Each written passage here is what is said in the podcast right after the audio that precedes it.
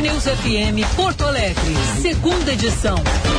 Com Felipe Vieira e Gilberto Echauri.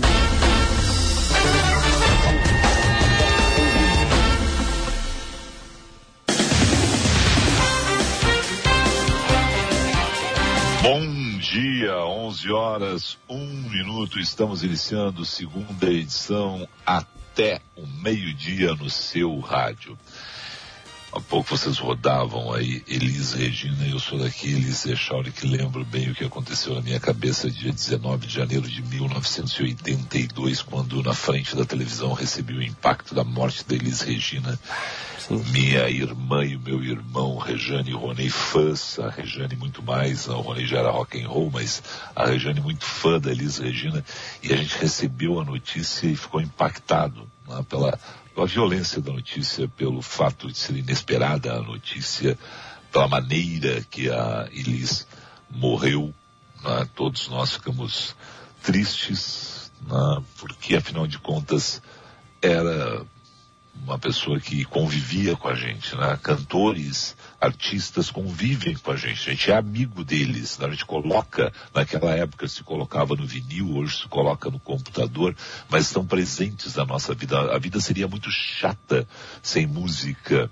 E a voz da Elisa ecoava na, na nossa casa seguidamente. Né? Então, quando vocês colocaram, lembraram aí da, dessa efeméride que seria o aniversário dela, do, dos 78 anos, e a gente vê tanta gente. Eu estive duas semanas com o Paulinho da Viola, fui lá abraçar, é outro que sempre rodou muito na nossa casa, lá Chico Buarque, quantas vezes, é, Gilberto Gil, Caetano, a gente tem oportunidade de parar, conversar, e hoje a gente tem, na, de alguma forma, alguns contatos, algumas vezes com os filhos da Elis, mas a Elise efetivamente, essa pessoa que a gente, todos nós admiramos, essa grande cantora, infelizmente a gente não teve essa oportunidade, mas é uma belíssima lembrança. Daqui a dois anos a gente sabe o que vai acontecer, né?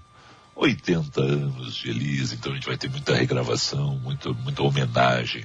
Eu só quero lembrar que a Elise Regina, de maneiras diferentes, né, mas foi ela responsável por a gente conhecer primeiro o Milton Nascimento, Renato Teixeira, né? o Tim Maia tem, tem canções, o compositor Tim Maia começa a se revelar também na voz da, da Elis.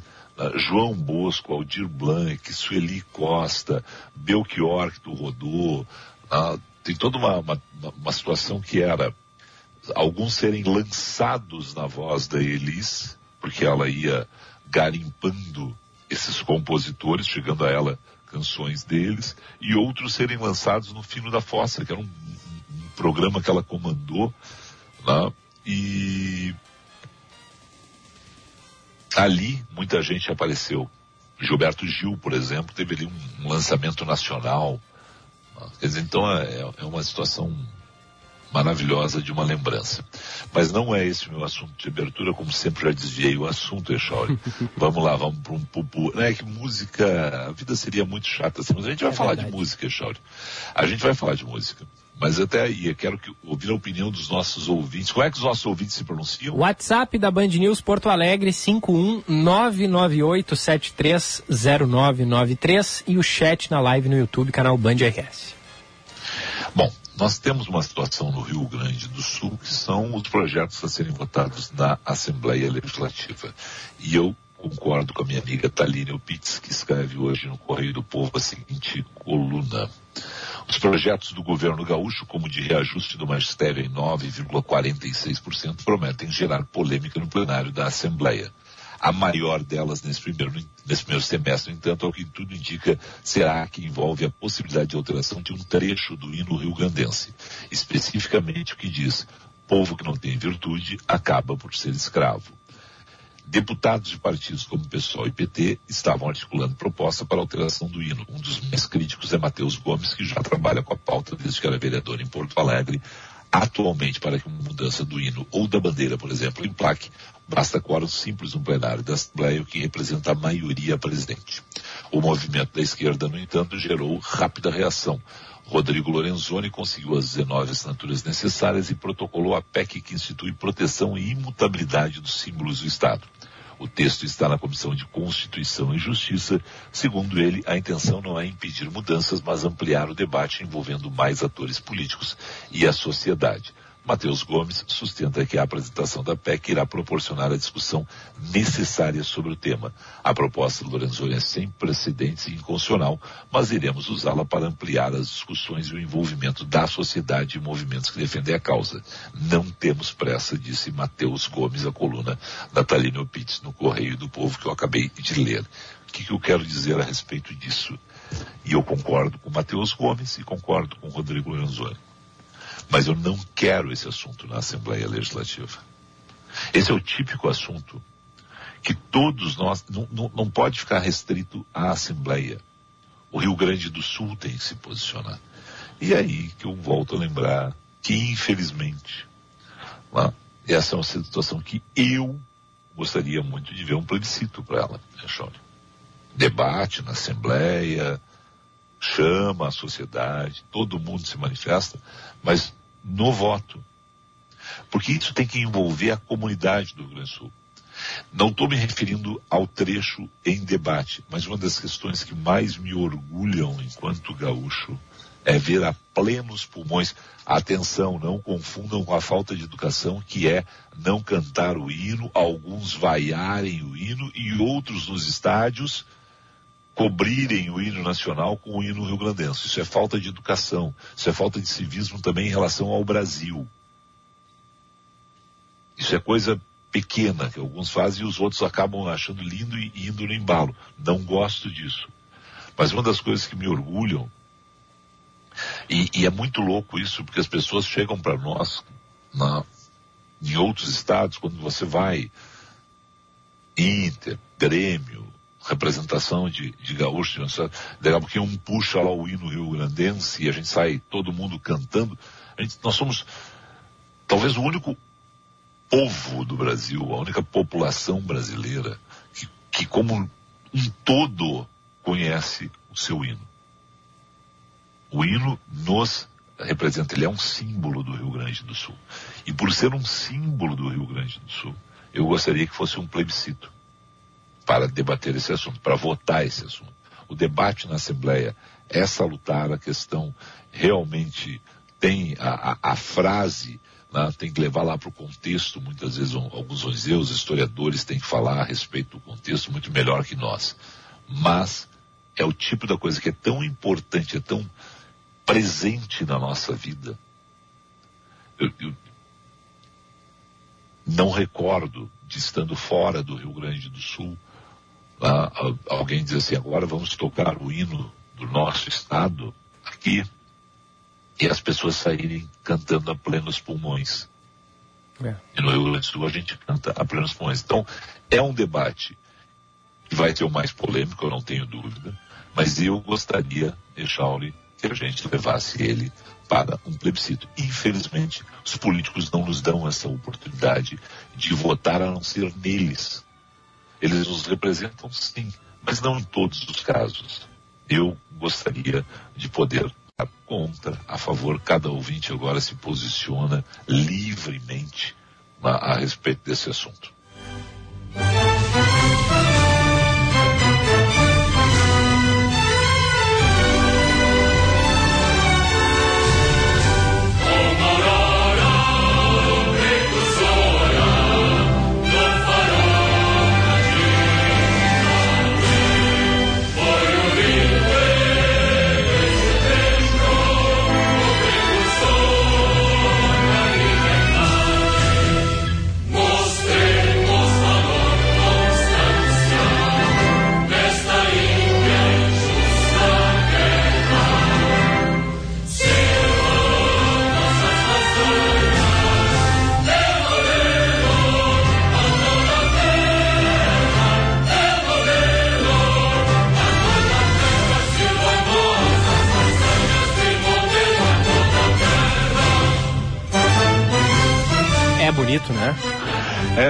Agora vem a, a polêmica, né? Isso, isso.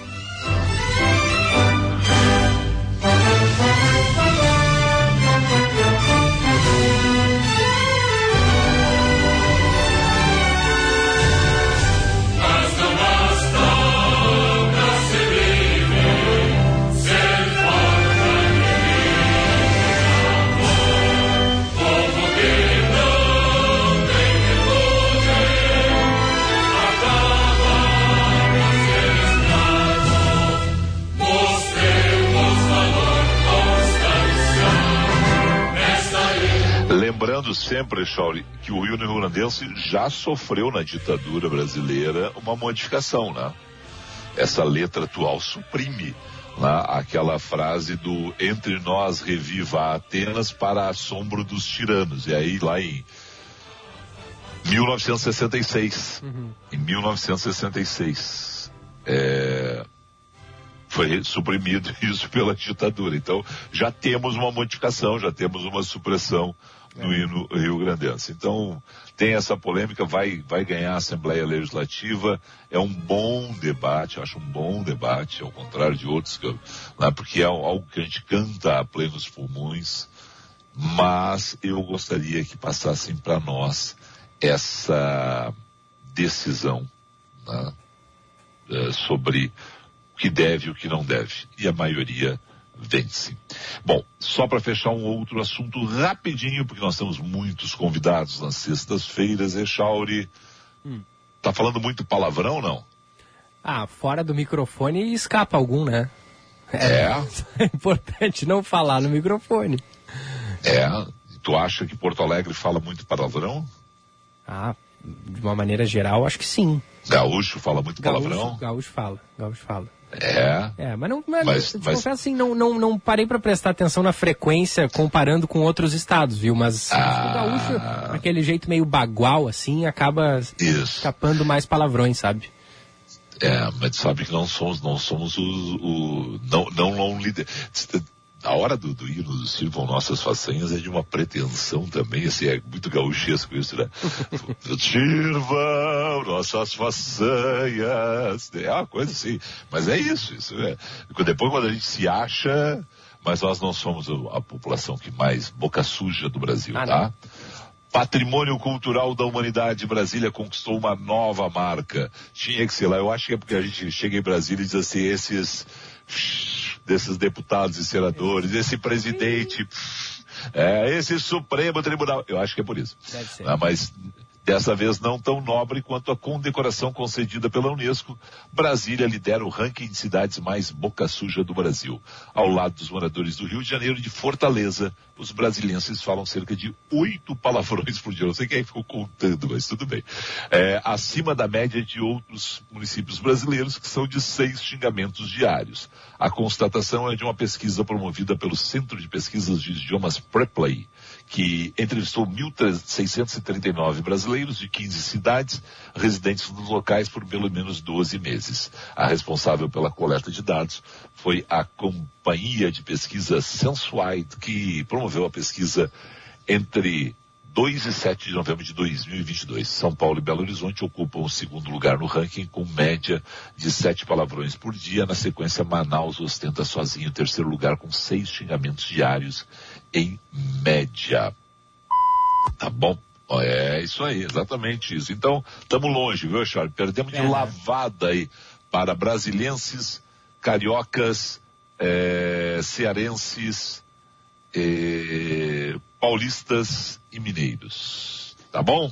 11 e 15. Falamos em nome de quem? Centro Clínico Mãe de Deus, cuidando da sua saúde. Ligue, marque a sua consulta, porque no Centro Clínico Mãe de Deus são mais de 160 médicos em mais de 60 consultórios modernos e equipados e mais de 30 especialidades atendendo os principais planos de saúde particulares. Centro Clínico Mãe de Deus cuidando da sua saúde. Ligue e marque a sua consulta 3230 2600. 3230 2600.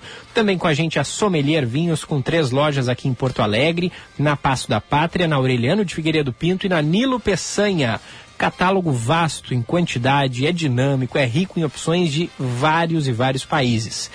As lojas ficam abertas de segunda a sexta até 8 da noite, no sábado até às 7, sem fechar ao meio-dia. Acesse também o site sommeliervinhos.com.br.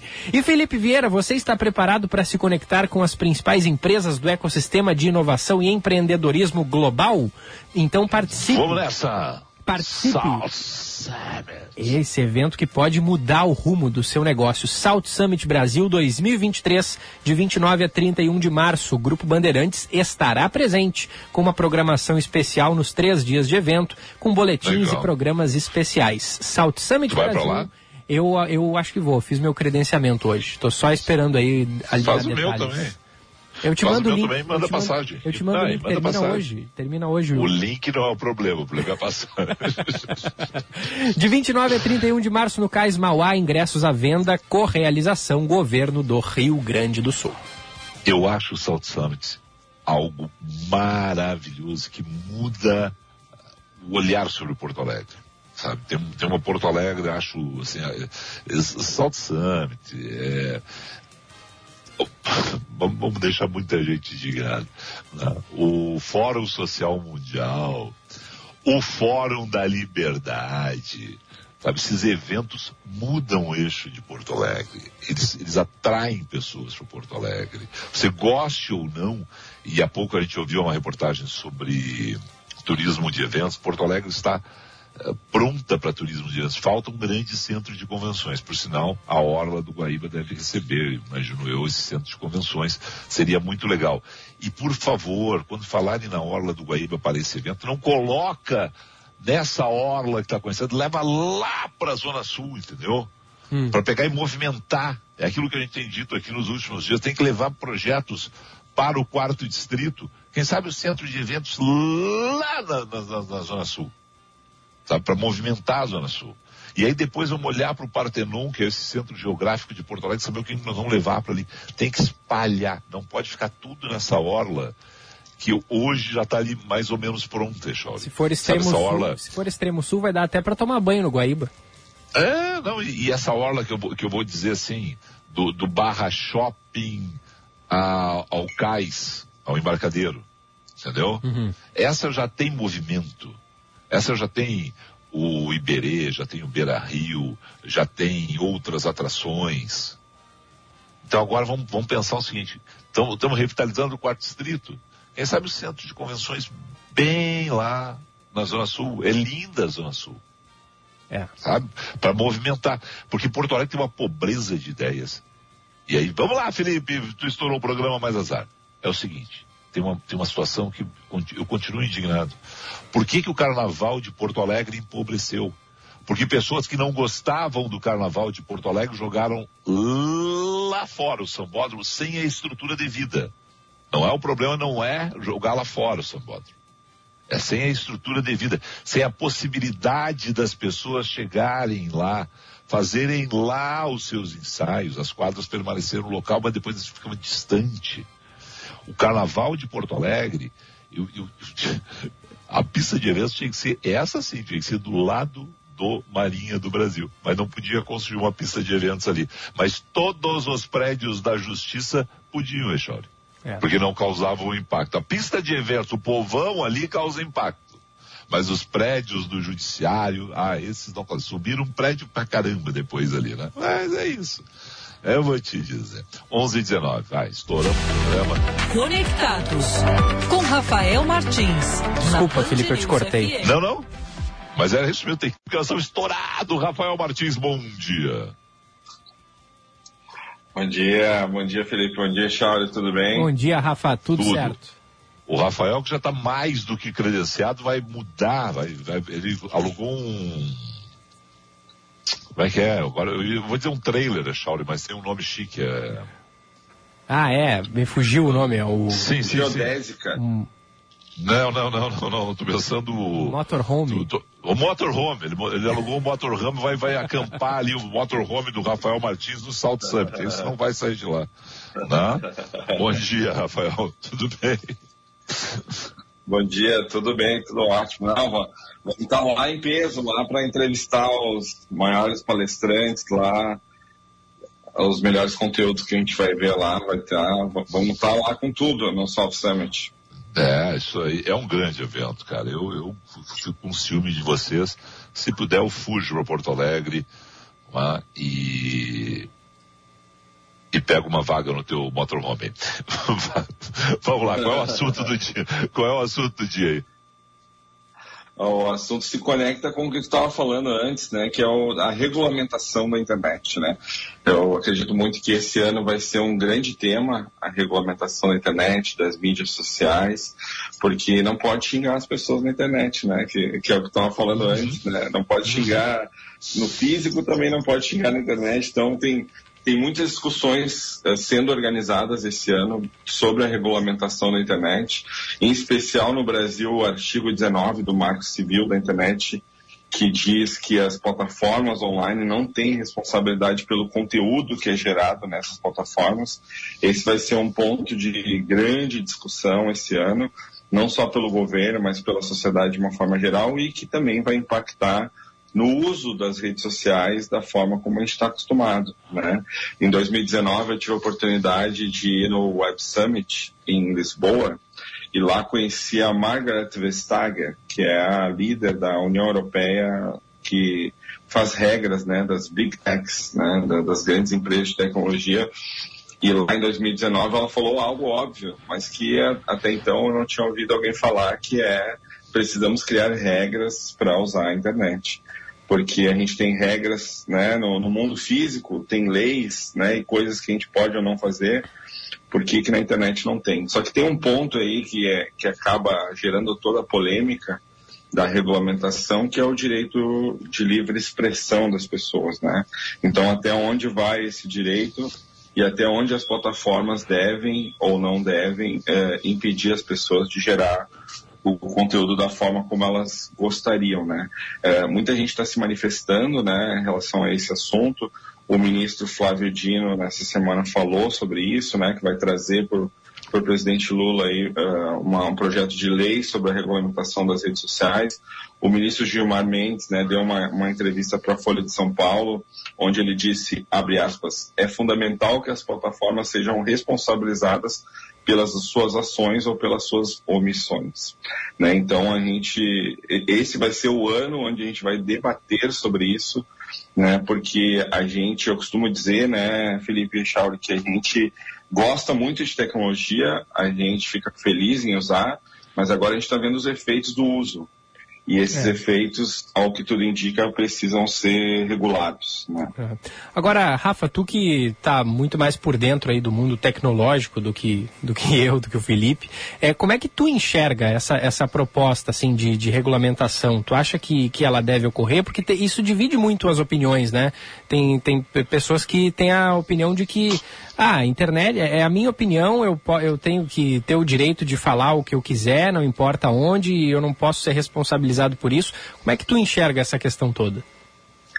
Eu acho que precisa ser, uh, precisa ter algumas regras, mas de forma que siga garantindo a liberdade de expressão das pessoas, mas que puna excessos, né? Ou que, que, que, evite excessos das pessoas, porque muitas vezes né, a gente tem manifestações de pessoas na internet é, com perfis até que são fakes, né? Tu nem uhum. sabe quem é a pessoa, não tem a foto da pessoa, não tem o nome dela. Então, acho que é necessário uma certa regulamentação. Existem países que já têm né, regulamentação, mas quando a gente fala sobre isso, uh, num âmbito geral, a gente pode ir, por exemplo, para um âmbito de análise do uso do TikTok, por exemplo. Em vários países, o TikTok está sendo banido porque se viu um risco geopolítico ali de uso desses dados pela empresa uh, de outros países, né? Então, por exemplo, nos Estados Unidos, nos órgãos de governo não pode ter TikTok no celular porque eles têm medo lá que roubem os dados do governo uh, e usem, né, para algo que não precisa usar, né? Então, é, então, esse é um ponto de, de olhar sobre essa regulamentação. É, as escolas no, em Nova York, por exemplo, estão punindo, estão punindo, não, estão proibindo os alunos de usar o chat GPT. E muitas avaliações estão sendo feitas manuscritas, uhum. né? Uhum. É, então, é, e proibindo de usar o celular, de usar a tecnologia. Então, acho que é, é muita tecnologia para ser utilizada e acho que se faz necessário, sim, ter algumas regras. É, só, só, ampliando o TikTok, né, em função do que eles estavam com medo da espionagem chinesa, né, e aí agora também a Inglaterra se juntou à União Europeia, Canadá e Estados Unidos onde os funcionários públicos estão proibidos de usar o, o TikTok nos dispositivos governamentais. Então, tá, estão com medo né, que, que haja uma invasão de privacidade ali e uma espionagem eletrônica.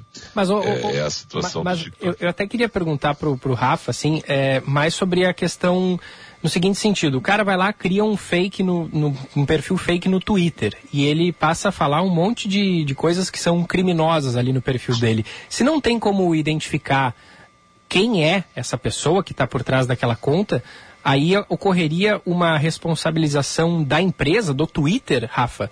Eu, é esse ponto que eu, não, que eu, não, entendi exatamente. Esse é um ponto, esse é um ponto de discussão, assim, né? Tu não conseguir criar um perfil uh, com poucas informações, né? Uhum. De fato, tem que se identificar, assim como quando tu cria uma conta digital no banco, por exemplo, que tu tem que mandar lá a identidade, tem que fazer uma selfie para mostrar que é tu mesmo e tal.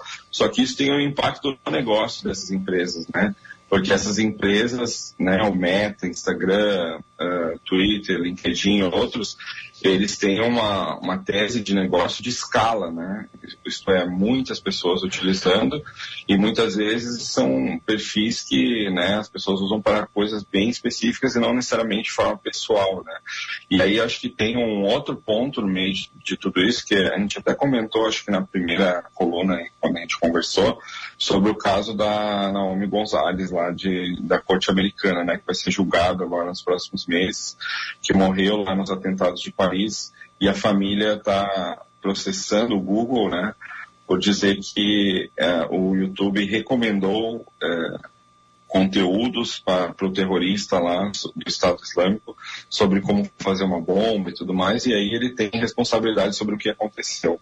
Né? É, em, em paralelo a isso, além das plataformas recomendarem conteúdo, as pessoas podem impulsionar esse conteúdo né, com anúncios uhum. para outras pessoas. Então, tem um ponto de responsabilização dessas empresas. Só que ao depender, né, o que, que é, ao depender do que a corte for decidir, isso pode ter um impacto para as empresas, né? Porque vamos dizer que eles definam que o Google tem culpa nesse caso isso cria um precedente jurídico para todo mundo processar o Google uhum. né, de alguma forma, porque o Google foi responsável por alguma coisa que aconteceu e, consequentemente, isso vai dar um abalo nessas empresas, né? a internet vai ficar mais cara. Então, acho que tem muitos pontos aí, é uma situação bem complexa, mas que o, o, fato é que precisa ser debatido, né? É. Não, e a gente vai ficar de olho porque ainda tem muito assunto a vir pela frente, né? Muitas discussões a serem feitas. Rafa, obrigado. Com certeza. Bom fim de semana, até a próxima. Eu que agradeço, pessoal. Bom final de semana. Parabéns para a Lu aí, nossa colega. Um abraço para minha é, mãe e meu pai que está me, me, ouvindo aí também, a Kátia, Dona Kátia, seu Paulo. Olha aí, abraço, Dona Kátia, seu Paulo. Aí, aí a audiência qualificadíssima. Abraço, Rafael. Obrigado aí. 11 meio, um rápido, um rápido intervalo na sequência. Tem o Paulinho Pires com a velocidade de um plantão. Tem o trânsito e tem o Cleiton Sodré. Hora certa, na Band News FM. Oferecimento Sommelier Vinhos. Sua melhor experiência para comprar vinhos. Nanilo Bela Vista e Menino Deus, sem fechar ao meio-dia. 11:29. Na Sommelier Vinhos você encontra uma grande seleção de vinhos nacionais e importados das mais variadas faixas de preços. Passe em uma de nossas lojas e escolha a sua seleção de tintos e ser o coração. A Sommelier Vinhos está em três endereços: Bela Vista, Nilo e Menino Deus, aberta de segunda a sábado sem fechar ao meio-dia. Procure arroba Sommelier Vinhos e saiba mais. No Centro Clínico Mãe de Deus, você e seus familiares podem contar com mais de 160 médicos, altamente qualificados em mais de 60 consultórios modernos e equipados. São mais de 30 especialidades médicas que atendem os principais planos de saúde e particulares. Nosso compromisso é com a sua saúde e dos seus familiares. Afinal, saúde é o centro de tudo. Centro Clínico Mãe de Deus, cuidando da sua saúde. Agende sua consulta pelo telefone 3230 2600.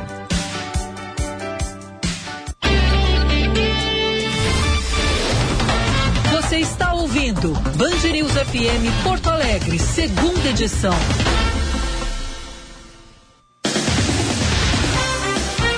11 horas 31 minutos, 11 e 31 a hora certa. Seu caminho. Ela mesma. Quem está conosco? Quem? Juliana Quem? Bruni. Quem? Ela, Juliana Bruni. Bom dia, Juliana. Bom dia, Felipe. Bom dia, Gilberto. Sexta-feira chegou e tem um evento acontecendo a partir de hoje no quarto distrito da capital. E algumas ruas já estão com bloqueio. Isso para que seja feita a montagem das estruturas. Entre essas vias estão a Almirante Tamandaré, entre a Voluntários e a Conselheiro Travassos. Também a Santos Dumont, entre a Almirante Barroso e a Álvaro Chaves. E a própria Álvaro Chaves, entre as ruas Santos Dumont e Conselheiros Travassos. E entre a Avenida Farrapos e a Santos Dumont também terá bloqueios. Uma opção é usar a Moura Azevedo em direção a Farrapos. Lute e coopere por um novo sistema financeiro. Com a Durg Sindical Ecresol, você é sócio da sua cooperativa e todos crescem juntos. Mais informações, acesse adurgs.org.br. É com vocês, Gilberto, Felipe. Obrigado, 11 e 32 Esportes, na Band News FM.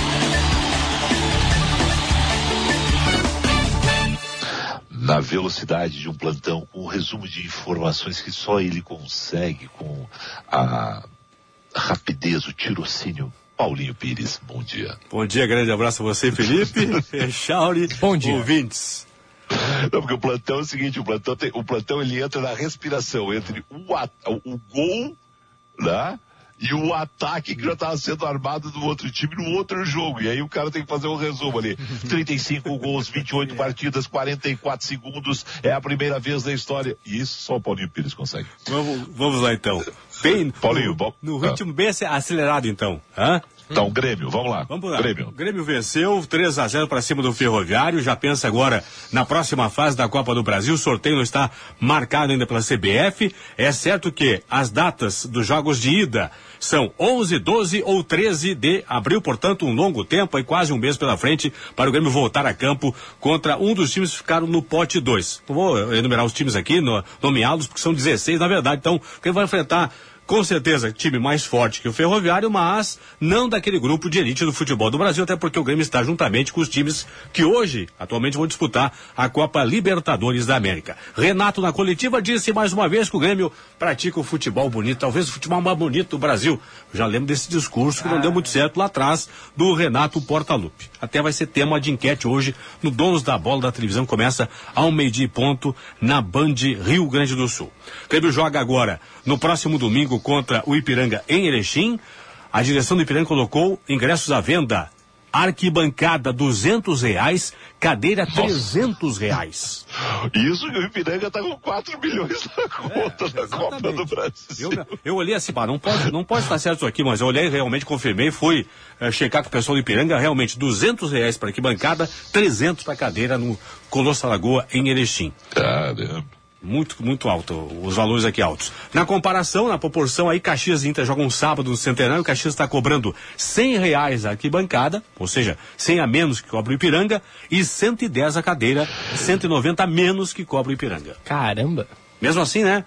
Mas, mas vamos, Nossa vamos combinar o seguinte, 100 reais tá, é, um, é um preço elevado? Ok, é elevado. Mas na comparação com os 200 reais que cobra o Ipiranga, Não, então, ah, É, não, sem dúvida. tranquilo. ah. É. Ontem. E o Inter? Bom. Opa. O In- Não, eu, só, eu, só ia, eu só ia apontar que eu tava vendo como vibrou o goleiro do Ferroviário ontem ao pegar o pênalti do Soares, né? Exatamente, eu acho que ele vai Ah. fazer até, talvez pegar uma foto né, do- da cobrança do, do Soares né? a- e da defesa É. deles, vai colocar na casa dele um quadro, um mural, né, aham. um quadro. Eu Tá, mas é- defendi mas é- um pênalti cobrado pelo Soares. Mas é uma, mas, é, mas merece Claro. o quadro. Levou, depois alguém perguntou, mas foi partida? Ah, foi três, mas tudo bem, cara. Mas pegou não, não, mas ele, mas, mas ele defendeu um pênalti do Soares. É, não é que, pra qualquer um. Que é, e, e não é exatamente isso. Não. Paulinho Pires fica, fica na responsabilidade de nos dizer, segunda-feira, quantos pênaltis o Soares errou na vida. Boa, vou trazer na segunda-feira essa história. Ah, não, ele só vai ligar pra Holanda, Fazer Espanha. uma pesquisa mundial, assim, né? É, não, imagina, ligar primeiro pro técnico das categorias de base do, é o foi Nacional que revelou ele, né? Nacional, nacional.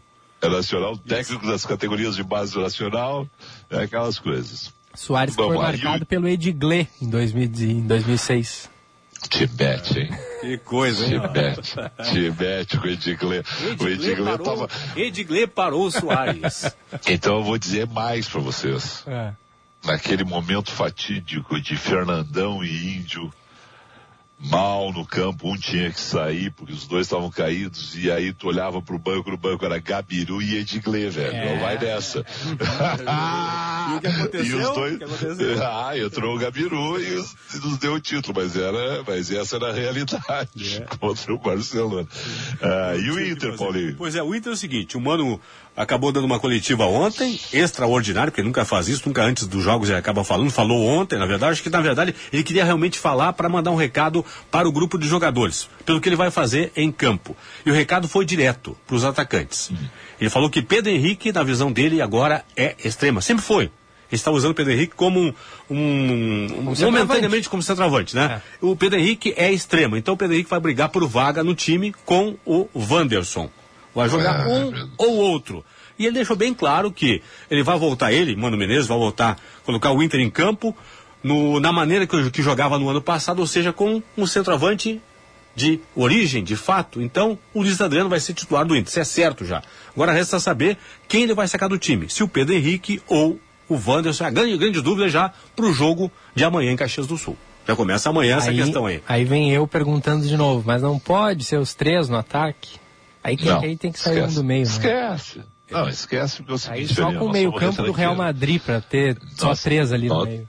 Esquece, nós somos retranqueiros, nós vamos meter, deixa, deixa pra nós. Se no gauchão ele não tá usando os três na frente, imagina no É. brasileiro. sai, Copa do Brasil, sai, Brasil, da, Libertadores da América, imagina?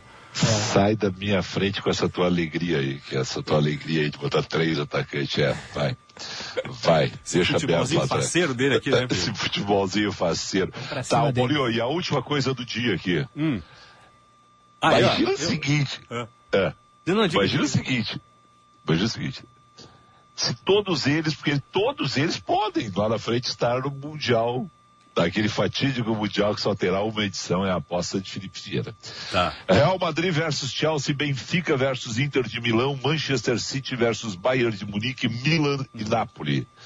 Só jogão, esses são o, esse foi o sorteio da Champions hoje. Cara, é só cachorro grande, mas o Real Madrid, Chelsea, o Manchester City e o Bayern de Munique são muito azarados, viu? Dizer. Não, aí eu já fico imaginando, se, trata agora aí o Mundial, né? Imagina se esses oito disputam o Mundial, É, por exemplo. é isso. São 12, né? Imagina só esses oito. Só tem mais já quatro, tem mais qua- quatro é, Tem ainda. mais quatro figurinhas ainda, né? É. Não, Só esses oito te assustam, né?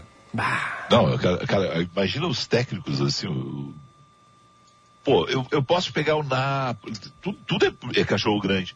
Eu posso pegar aí, pode pegar o Benfica. Não, aí o Real Madrid pega o Chelsea, o Manchester pega o Bayern, Não, cara. não, é, é. E os outros dois, Milan e Napoli vai, ser, vai parar a Itália, cara. E Benfica e Inter de Milão Imagina. vai parar também. É outro jogo. É, são é tudo time de, de tradição, mas.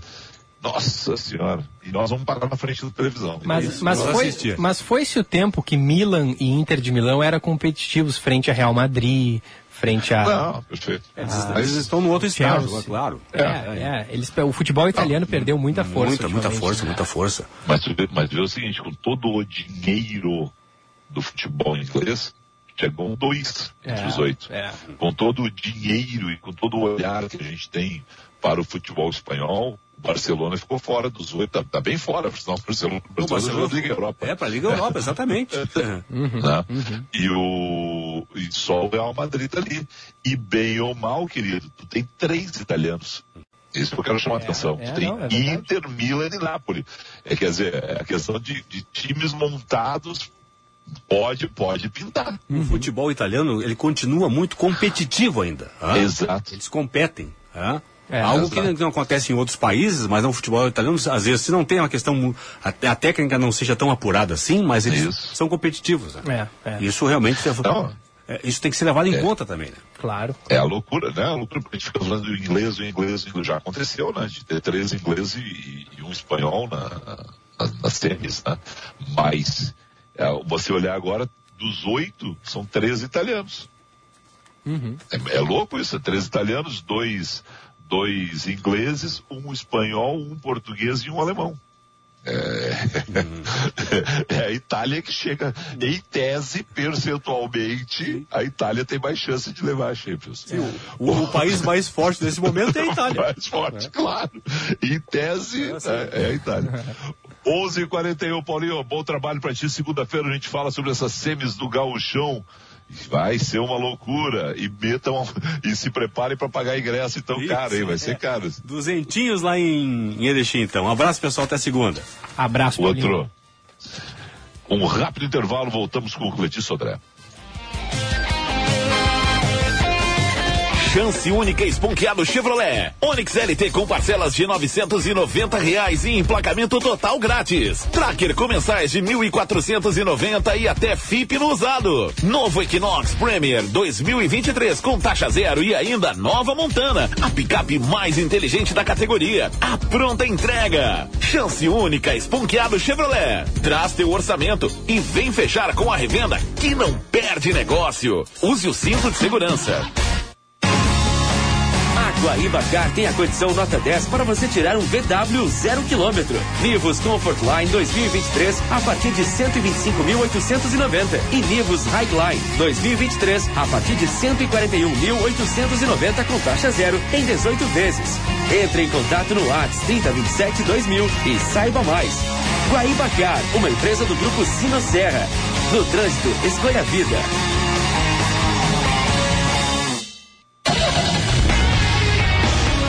Band News FM, Band Motores, com César Bresolim.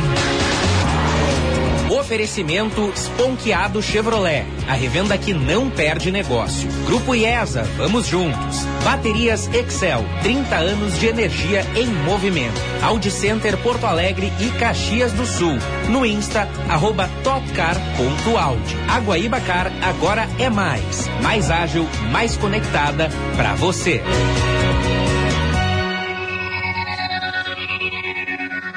Olá, campeões! Tradicional fabricante de produtos elétricos, a empresa VEG de Santa Catarina anunciou um investimento de 100 milhões de reais para aumentar a produção de baterias para veículos elétricos no Brasil.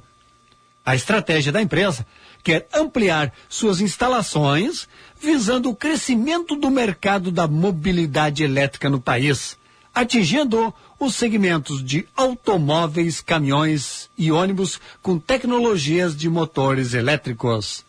A nova fábrica para produzir baterias e sistemas de armazenamento de energia elétrica será instalada em Jaraguá do Sul, em Santa Catarina. Band Motores, o mundo do automóvel acelerando com você. O Audi A3 tem alma esportiva, conforto e desempenho num só carro. Eleito o carro mais desejado e luxuoso do Brasil, até 300 mil reais, tem espírito jovem capaz de comportar perfeitamente uma família. No interior, a sofisticação de um visual digital atrai o motorista mais exigente e conectado. Aproveite neste mês o A3 com taxa zero na Audi Center Porto Alegre e Caxias do Sul. No Insta, arroba topcar.audi. Welcome to the top. No trânsito, escolha a vida. Desafio de Gigantes Grupo IESA. A melhor oportunidade para você comprar o seu carro. Renault, Nissan, Jeep Fiat com taxa zero. Super avaliação do seu usado e preço de nota fiscal para carros em estoque. E não para por aí. São mais de 800 carros à pronta entrega e seminovos com condições especiais. É só neste sábado. Não perca. Em Porto Alegre, na rua Souza Reis, 365. Grupo IESA. Vamos juntos. No trânsito, escolha vida. Você roda no seu carro, na estrada ou na cidade, tudo que você precisa é confiança e qualidade.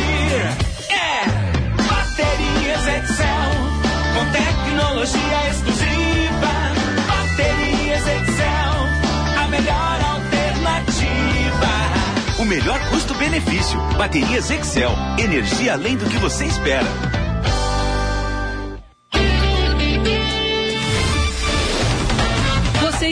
Ouvindo Band News FM Porto Alegre, segunda edição.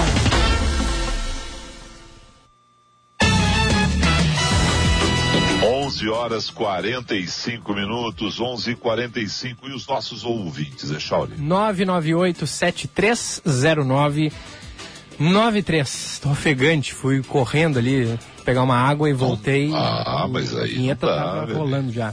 Vamos lá, ó. O. Manda aqui pra gente. Felipe tem razão. Ipanema tá jogada, esquecida. Bom seriam pessoas, porém, eh, seus guarda-sóis na areia limpa, com bares e restaurantes dando retaguarda. Manda o Noronha. Abraço. Mas o, Noronha, o que a gente tem que fazer é o seguinte, tem que levar Uma vez eu, eu me lembro que eu comprei uma briga, foi nesse programa, que foi na primeira edição, no caso, que eu fazia com o Diego, quando eu propus que o Teatro da OSPA, que não saiu, o Teatro da OSPA está ali, as fundações estão ali. Na casa da OSPA está lá maravilhosa. Parabéns, José Ivo Sartori, parabéns a todos os envolvidos. A OSPA tem a sua casa dentro do centro administrativo. Mas eu propus que o teatro da OSPA fosse levado exatamente para o extremo sul, para a Restinga, para algum local assim, para que se levasse para lá equipamentos. Porque o poder público tem isso, concentra tudo ali. Tudo- concentra tudo no centro de Porto Alegre, na hora de Porto Alegre. Não, tem que espalhar. Como diria Olívio Dutra, tem que espraiar. Vai, convites. Mas aqui agora a nossa querida doutora Verônica Cardoso diz: acho muito importante o turismo, mas cheguei do Uruguai pela rodoviária de madrugada e fiquei chocada. Mais de 15 moradores de rua dormindo ali no chão na entrada da rodoviária, um caos, restaurantes todos fechados, um horror. Diz a doutora Verônica. Verdade, é, é outra situação. É um cartão de visita. É, aeroporto e, e rodoviária tem que ser locais exemplares. Quando tu chega, é aquela primeira impressão que fica, né, Sean? Uhum, uhum. Tá A- correto, obrigado. A, a Neuza, bom dia, Chauri. Felipe, está faltando educação moral e cívica, os- eh, principalmente nas escolas. Quando estudei, tínhamos que saber os hinos brasileiro e do Rio Grande do Sul na ponta da língua. Amo nossos hinos, os mais, são os mais lindos. Tu sabe que tem um programa memorável do Jornal Gente, era Afonso Ritter, Felipe Vieira e Políbio Braga. Vila Valdez não estava nesse programa. é, cantando os hinos num, num daqueles dias, assim, era um 7 de setembro, um 15 de novembro, era um feriado, e a gente não tinha notícia nenhuma, Chauri. Sim, assim. E aí nós começamos a, é, começamos a cantar do hino da bandeira, hino da independência, hino nacional brasileiro, hino rio-grandense, cantamos todos os hinos. E aí o pessoal dava risada. Não, e imagina eu e o Políbio, o Afonso ainda tinha uma afinação certa. Né? Ó, Mais algum ouvinte? Já o nosso ouvinte Eli, como a audiência tem diversos pensamentos, diz: hino do Rio Grande do Sul racista já não serve mais em pleno século XXI. Aí é que tá, por isso, e eu concordo com, a, com o ouvinte. É, a questão é, tem que debater.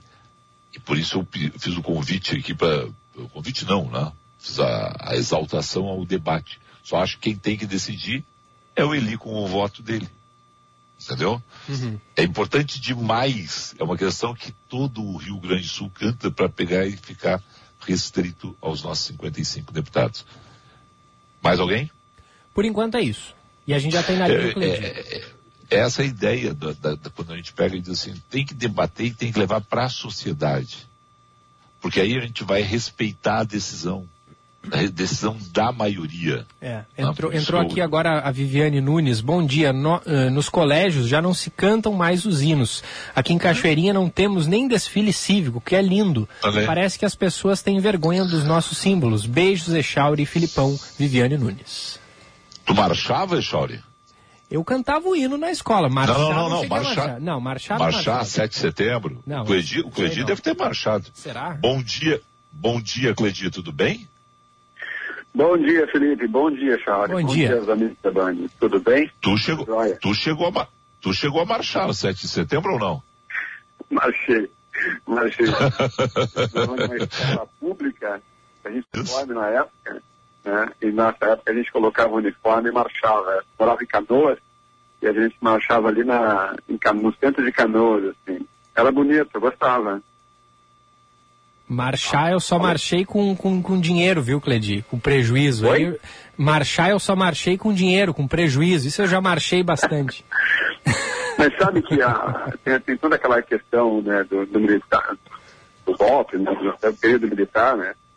Mas era uma questão bonita, assim, de época, né? A gente todo dia, no lançamento da bandeira, a gente, e a gente cantava o nacional, todos certinhos, assim, então é um período, assim, bonito, assim, eu acho que essa é é uma das coisas que podia talvez pensar fazer um resgate, né? Não associando a, a- a questão militar, mas associando a questão cívica mesmo, né? Acho muito bacana essa, esse momento, assim, que eu participava na época. Concordo. Bom, vamos lá, vamos pro nosso assunto aqui, mas eu, eu concordo e acho que é um bom assunto para a gente debater, mas é que a gente tem que falar de vinho, rapaz, porque final de semana, é, final de semana tá chegando e a gente tem que se preparar aí. Veja, semana passada a gente falou sobre é, colheita, né? Vamos falar hoje de outro tema básico, né? Como é que se vinifica, vinifica, vinificação da, da bebida de barco, dos nossos vinhos, como é que é feita? Então, a semana passada a gente falou sobre a colheita, né, que é bem complexa, né, e eu acho que é bom dar continuidade, falar um pouquinho brevemente da vinificação, claro. Né, que é um processo fundamental, né. Então, retomando a questão da colheita, ou seja, cada uva tem um tempo de maturação, né, e esse tempo de maturação está associado à característica da própria uva. Então, as uvas têm tempo diferente, né, então isso, isso só só torna ainda mais complicado o processo de colheita. Então, a vinícola tem Chardonnay, tem Merlot, tem Cabernet, tem Pinot Noir, ou seja, todas as uvas têm um, um tempo de maturação ideal né, diferente. E quando chega o ponto de maturação ideal, você tem que colher rápido, senão aquele ponto pode, pode exceder, né, pode ficar um vinho que tem as características ideais. Então, tão logo é colhida essa uva, no seu processo de maturação ideal, né, já, já iniciou o processo de vinificação, que é o processo de elaboração do vinho. Né. Então, a uva é levada diretamente né, para a área da, da vinícola, né, onde vai iniciar o processo. Né. Tem um processo inicial que é o desengaste, né, que é você tirar aquele reminho que prende né, a, as uvas, né, você tira, fica só a uva, né, então tira aquele engaste, isso é muito importante, né, esse engaste ele dá amargor, tem bastante tanino, ele dá amargor ao vinho, então você precisa tirar todo ele. Né. Aí depois tem um processo de prensagem, né, tem uma leve prensagem na uva, isso tudo mecanicamente, naturalmente, né, e por quê? Para que a uva estoure, assim, né, para que a polpa saia para fora, né, então, logo você faz isso, você inicia o processo de fermentação. Né? O processo de fermentação é, é um dos mais importantes né, de, da, da, da, vinificação. E cada tipo de vinho também tem um tempo diferente de, né, de fermentação. Uhum. Uh, detalhe, né, que essa fermentação, é, esse processo que eu estou comentando todo, ele é muito antigo, é mais de dois mil anos, três mil anos que fazia vinho. Né? E nessa época, a vinificação toda era feita com leveduras selvagens, leveduras indígenas que estão no ambiente. Né? Hoje é muito comum as vinícolas utilizarem, a grande maioria das vinícolas usam leveduras processadas em laboratório. Né? A questão positiva disso é que você acaba gerenciando melhor o processo de fermentação. Enquanto que nas leveduras selvagens você não tem muito controle, você tem menos controle né, do processo de fermentação. Então o processo de fermentação ele vai durar de 10 a 20 dias, depende do tipo de vinho que a vinícola quer fazer. Né? E terminando esse processo de, de, fermentação, ou seja, esse tempo de, de 10 a 20 dias, né, você tem um mosto né, de vinho. Tem um mosto de vinho. Aí a vinícola filtra, tira aquele bagaço que tinha, esse bagaço fica junto. Né, esse bagaço é importante, né, todo o processo. Então, o bagaço você vai extraindo, extraindo sabor, vinhos, polifenóis, ou seja, é que vai dar estrutura e dar cor para o vinho. Uhum. Então, você, e no processo, e terminando esse processo, você tira o bagaço, né? Você faz uma filtragem e aí você tem um vinho né, inicialmente pronto. Naturalmente, ele está pronto, né, mas você vai precisar de uns dias para ele cantar. Né? Aí ele é colocado normalmente em tanques de inox, onde ele fica repousando durante um tempo. Né? E se a vinícola não usa barril de carvalho, ele fica no tanque de inox e depois ele vai né, para o processo de engarrafamento. Né? Quando a vinícola usa barril de carvalho, ela tira ele, né, ela tem um processo de fermentação, coloca no tanque de inox e logo em seguida ela passa ele para o barril de carvalho, né, que vai agregar outras características ao vinho, né, uma simbiose que se faz né, do vinho, do líquido vinho, né, com a madeira carvalho. E é um tipo de carvalho específico, é um carvalho produzido em qualquer lugar. Uhum. Um carvalho, o, o, são poucas regiões do mundo que produzem barris de carvalho, ou seja, que tem a árvore carvalho em condições de gerar características no vinho. Então já se fez pesquisa em vários lugares do mundo, né, para se usar ah, outros carvalhos, né, de características próprias de cada lugar, e isso não, não foi possível. Então, os, os principais países produtores de, de barris de carvalho são a França e Estados Unidos, né, e alguns países do leste europeu. Uhum. E aí o vinho pode ficar no barril de carvalho durante um período, né, que varia de, sei lá, de 3 a 12 meses, tem que ficam 24 meses.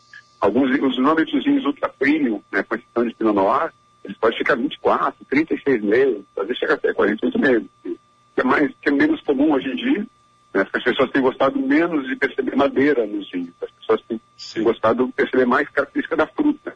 Então, uhum. quando ele passa muito tempo no barril de carvalho, a, característica da madeira pode sobrepor né, a característica da fruta. E aí o vinho pode não ficar tão equilibrado e interessante. O, o, o, Cleide... o, o só, só, só porque só, vai, vai. você trabalha na, o Pinot quanto tempo? O Pinot? Isso. É. Então, o Pinot é um vinho mais, é um vinho mais leve. Então, normalmente se Sim. entre 12 a 15 dias. Olha aí, ó. Dias? 12 a 15 dias. Dias de fermentação. Tu vê só, rapaz. Uhum. Perguntou de fermentação ou falou barril de carvalho? De barril de carvalho.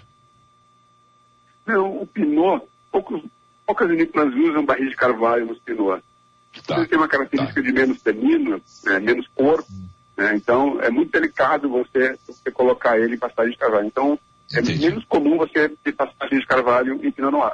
Né? Você tem alguns tá. grandes vinhos da Borgonha que é comum você ter, mas vamos deixar uma pastagem mais leve, né, de alguns meses, né, e normalmente também a vinícola, ela, ela, ela deixa ele descansando em tanque de inox, passa uma parte dele para o carvalho, né, para os barris, depois ela junta os dois. Assim você tem fruta, frescor, né, junto com a, par, a parte que ficou no carvalho, que tem mais tanino, mais polifenóis, né, e mais complexidade aromática e de sabor.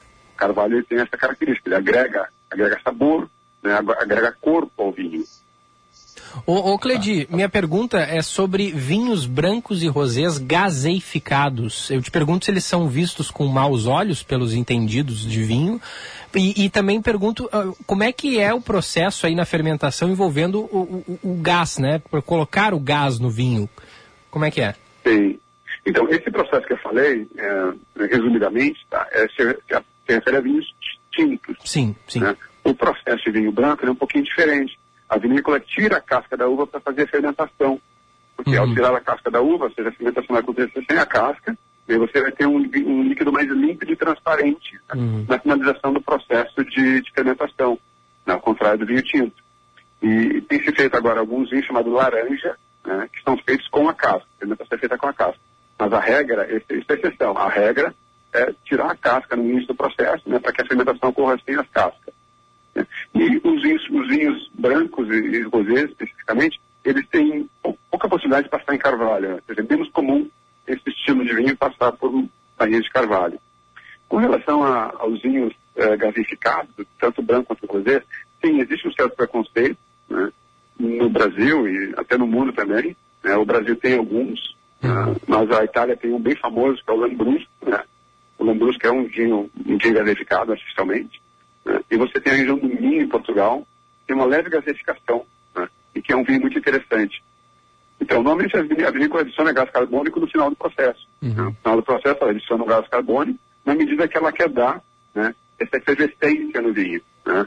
Os vinhos podem ficar ruins ou bons, depende da característica né, do, que a vinícola quer dar ao vinho. Né? Tem alguns, muito, alguns vinhos verdes lá da região norte, que são muito bons né? São muito bons e tem essa característica, esse leve frisantezinho, onde as borbulhas são menores. Ela causa um, um, um, um frescor maior. Né? Isso é interessante. Já o Lambrusco, normalmente, ele tem bolhas mais grandes, né? É um vinho mais difícil de, de ser gostado normalmente. Uhum. Muito bem. Cledi, muito obrigado. Bom fim de semana para ti. Eu que agradeço. Eu tenho, eu tenho... semana para você também. Fala, Felipe. É, não, rapidinho. O Cledi fala tão bem, uma dúvida. Tu, tu fez curso de enologia ou tu é um enófilo estudioso? Eu sou enófilo estudioso que fez três cursos de sommelier, fiz formação em Aí, sommelier diferente. Não, não, perfeito. Te mete com homem. Não, perfeito. Não, não, mas é que, é que tu chega, chega a um nível de precisão tão grande e, e, e didático que eu, eu fiquei, agora me deu essa dúvida. Como a gente se conhece, eu não sabia, eu fiquei na dúvida. E o legal é que a pergunta mais... Teus... A pergunta mais idiota que eu fizer sobre vinho, ele vai me responder com toda a educação e tranquilidade. Mas é isso, é isso. É, não, conhece, não conhece mesmo, por isso fala bem, né? E por isso a gente indica sommelier vinhos. Vá lá, né? aprenda com o Cledi, beba com o Cledi, compre na sommelier. Tchau, Cledi. Muito obrigado, tchau, bom final de semana para você. Igualmente. Explodimos, né, Echauri. Sirvam nossas façanhas. Tchau, né, Echauri. Tchau, bom fim de. Vem aí, Eduardo Eineg, a Débora e o Fábio. Tchau. Você ouviu Band News FM Porto Alegre, segunda edição.